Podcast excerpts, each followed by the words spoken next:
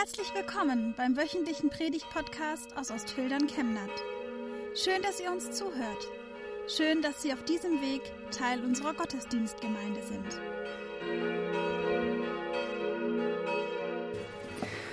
Der heutige Predigtext steht im Evangelium nach Matthäus im achten Kapitel. Als Jesus nach Kapharnaum kam, trat ein Hauptmann an ihn heran und bat ihn, Herr, mein Diener liegt gelähmt zu Hause und hat große Schmerzen. Jesus sagte zu ihm, ich will kommen und ihn gesund machen. Da antwortete der Hauptmann, Herr, ich bin es nicht wert, dass du mein Haus betrittst. Sprich nur ein Wort, dann wird mein Diener gesund. Auch ich muss Befehlen gehorchen und ich habe selber Soldaten unter mir. Sage ich nun zu einem, geh, so geht er. Und zu einem anderen, komm, so kommt er. Und zu meinem Diener, tu das, so tut er es. Jesus war erstaunt, als er das hörte und sagte zu denen, die ihm nachfolgten, Amen, das sage ich euch. Einen solchen Glauben habe ich in Israel noch bei niemand gefunden. Ich sage euch, viele werden von Osten und Westen kommen und mit Abraham, Isaak und Jakob im Himmelreich zu Tisch sitzen. Die aber, für die das Reich bestimmt war, werden hinausgeworfen in die äußerste Finsternis. Dort werden sie heulen und mit den Zähnen knirschen. Und zum Hauptmann sagte Jesus, geh, es soll geschehen, wie du geglaubt hast. Und in derselben Stunde wurde der Diener gesund.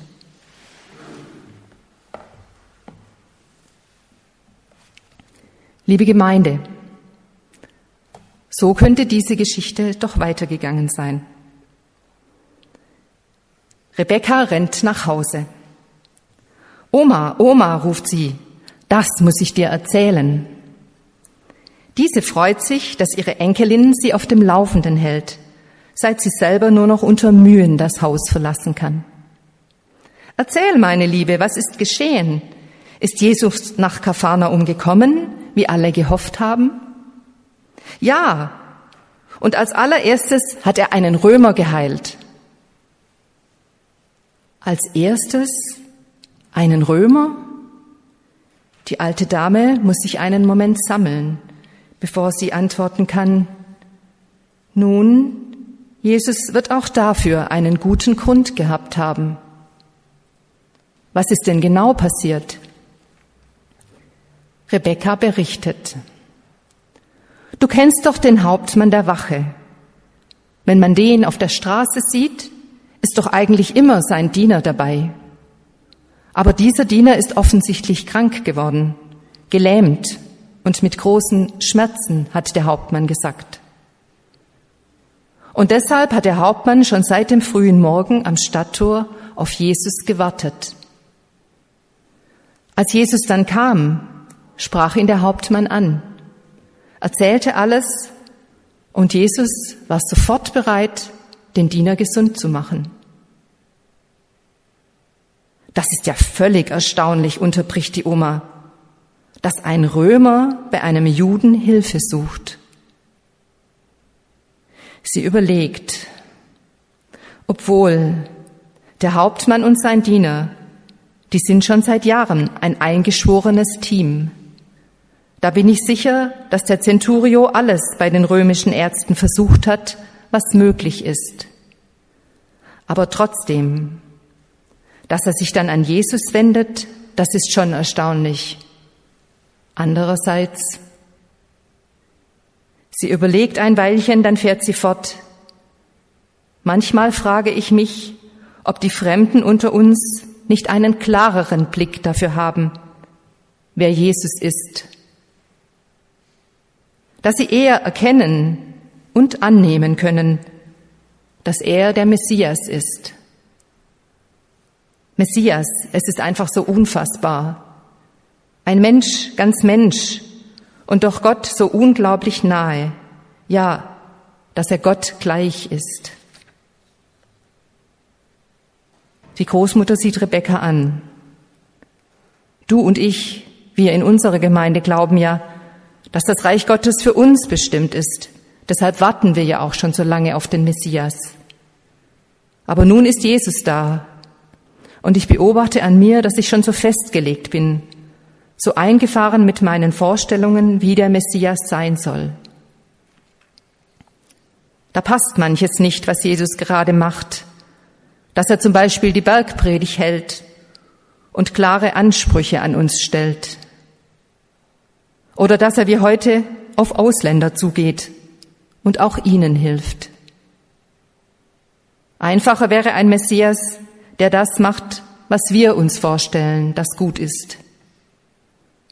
Aber Jesus zeigt uns Gottes weite Gedanken. Selbst wenn man wie wir Gott von ganzem Herzen sucht, ist es nicht einfach anzuerkennen, dass Gott größer ist als all unsere Annahmen von ihm. Rebecca nickt zustimmend. Die Oma fragt weiter, ja und? Hat Jesus dem Diener die Hände aufgelegt?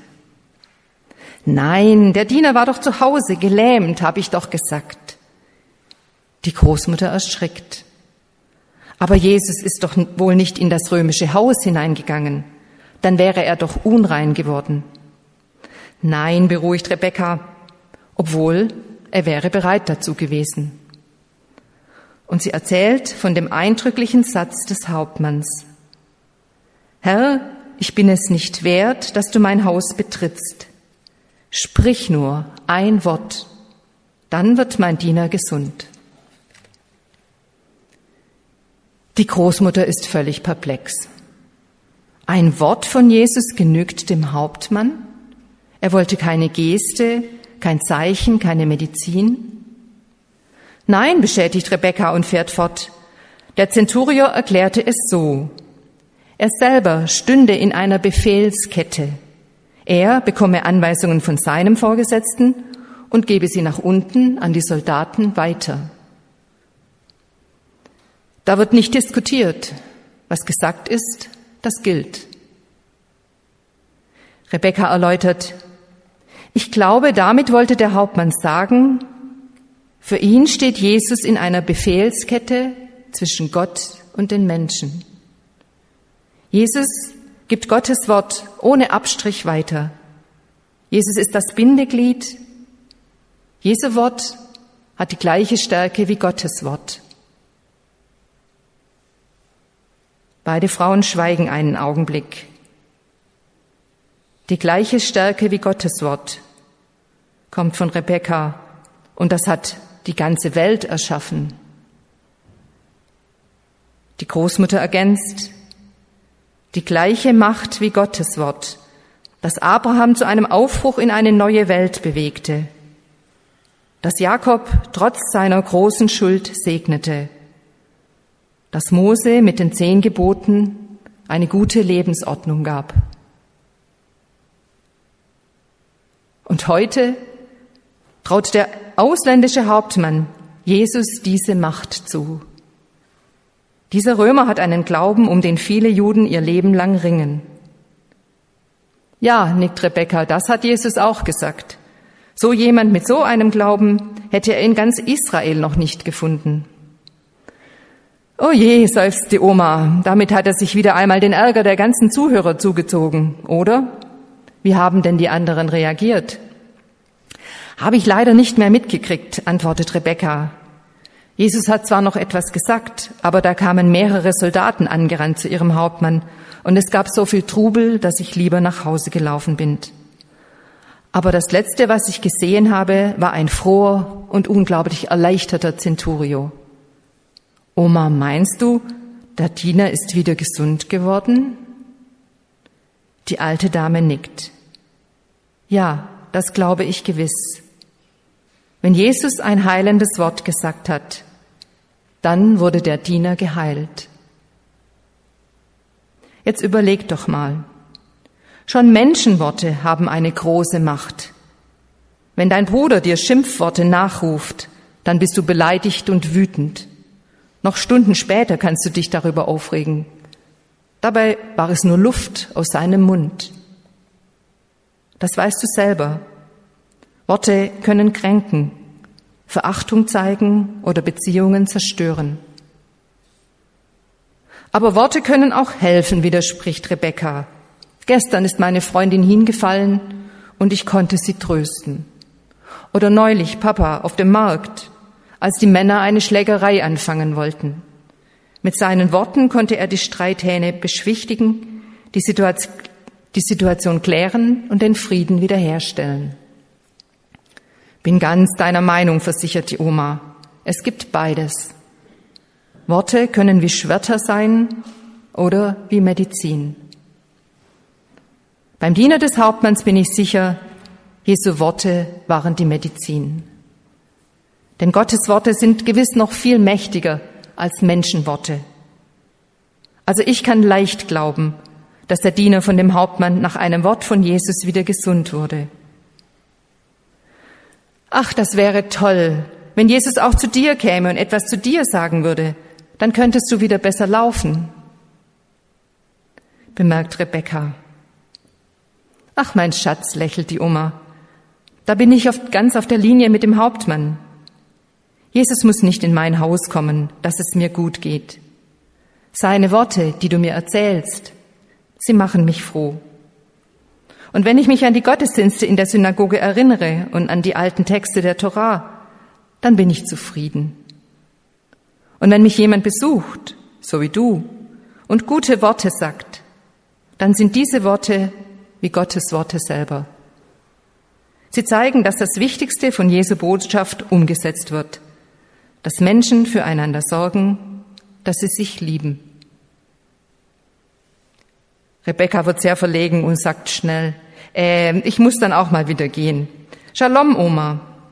Shalom, Rebecca. Danke, dass du da warst. Rebecca hüpft davon und die alte Dame denkt, Shalom. Ja, das ist genau das, was wir brauchen. Gottes Wort, Gottes Friede, Gottes Segen. Amen. Wir wünschen eine gute und gesegnete Woche und hoffen, dass Sie nächste Woche wieder dabei sind oder wir dich beim nächsten Mal im Gottesdienst vor Ort sehen.